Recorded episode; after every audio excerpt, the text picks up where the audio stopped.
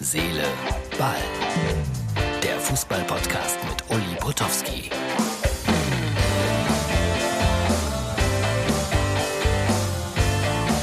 Hallo, Herz, Seele, Ball, Freunde. Das ist die Ausgabe für ja, Dienstag. Äh, zweite Liga spielt gerade, gehe ich aber jetzt nicht drauf ein, aber morgen. Und äh, ich glaube, es lohnt sich auch dann morgen ausführlicher darauf einzugehen, weil Horst Rubesch und der HSV spielen heute um die vielleicht letzte verbleibende Chance, doch noch irgendwie in Liga 1 zu kommen. Aber was wäre die Liga 2 ohne den HSV? Ein bisschen ketzerisch gefragt. Ketzerisch, ich gebe es zu.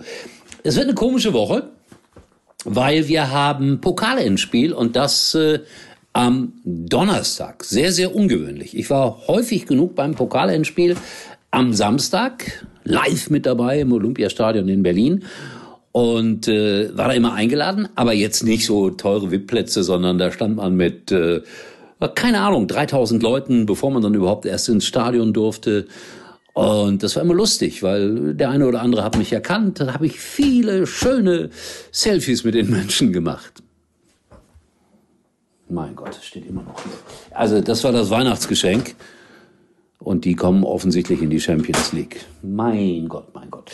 Äh, ja, wir machen eine ganz kleine Portion Werbung. Bitte anhören und dann äh, geht es weiter hiermit. Herz, Seele, Ball. Bleiben Sie noch länger mit Ihren Liebsten verbunden bei maximaler Freiheit mit den Prepaid-Tarifen der Telekom. Schon ab 9,95 Euro. Erleben Sie im besten Telekom-Netz jetzt zusätzlich 3x10 GB Datenvolumen für je vier Wochen. Nur bis zum 30. Mai bei der Telekom. So, ich bin in Vorbereitung, ich sage das schon mal auf die nächste Woche, da hat jemand ein wunderbares Buch geschrieben über Erwin Kostede. Da wird man viel von hören in den nächsten Tagen. Es gibt auch eine gute Doku, die heißt Schwarze Adler. Da spielt Erwin Kostede auch eine große Rolle drin. Und ich war sozusagen Zeitzeuge, als der Mann groß wurde und ein Torjäger wurde.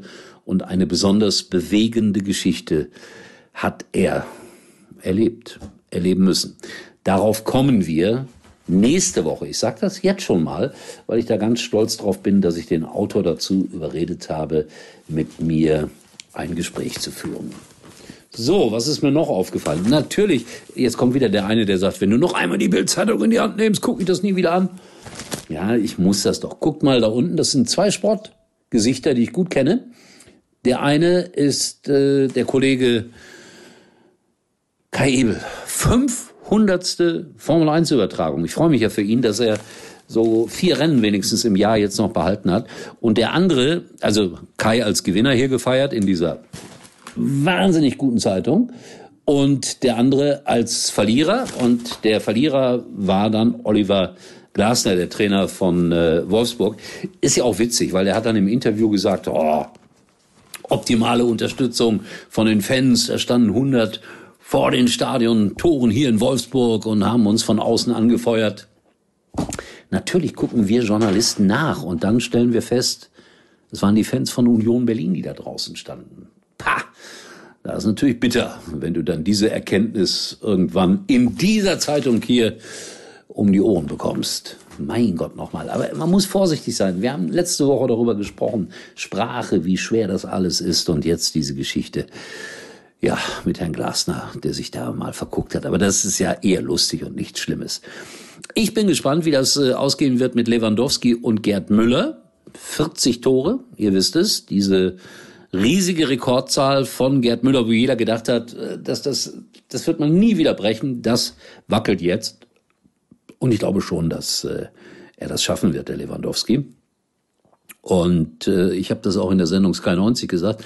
Gerd Müller, der ja leider an Demenz leidet und das alles nicht mehr so richtig mitbekommt, der hätte ihm das gegönnt. Das ist die Stärke eines Sportlers. Der hätte ihm, glaube ich, sogar noch die Daumen gedrückt dass Lewandowski diesen Rekord bricht. Und das ist eine, ich glaube das, ich habe Gerd Müller ein paar Mal getroffen, das ist eine unfassbare große menschliche Geste im Sport, wenn man anderen den Erfolg gönnt, auch wenn der eigene Rekord dadurch in Gefahr gerät. Ja, aber das nur Randbemerkung. Mal schauen, ob er das schafft. Äh, ich freue mich ein bisschen, dass Dynamo Dresden offensichtlich wieder in die zweite Liga zurückkommt. Und ich freue mich auch darüber, dass der erste FC Kaiserslautern hoffentlich nicht absteigt. Das ist äh, noch nicht so ganz sicher. Und natürlich, der VfL Bochum steigt auf. Herzlichen Glückwunsch. Relegationsplatz ist sicher. Nachdem das klar war am äh, Sonntag, haben sich da Tausende vor dem äh, Stadion versammelt in Bochum. Das ist blöd in der heutigen Zeit. Bitte, wir werden die Gelegenheit haben, wenn wir alle vernünftig sind, im Spätsommer wenigstens wieder mit einigen Tausend im Stadion zu sein. Und wir sollten das nicht gefährden durch solche Aktionen. Aber das ist meine persönliche Meinung, auch wenn ich dafür dann hier und dort mal wieder angegriffen werde. So, das war's für heute mit Herz, Seele, Ball. Und jetzt habe ich mir den Kicker gekauft, weil ich gedacht habe, ich brauche natürlich dieses Sammelheft hier. 48 Seiten, das neue Sammelheft zur EM 2021. Und was soll ich euch sagen? Es ist nicht drin. Fehleinkauf des Tages. So, das war's für heute.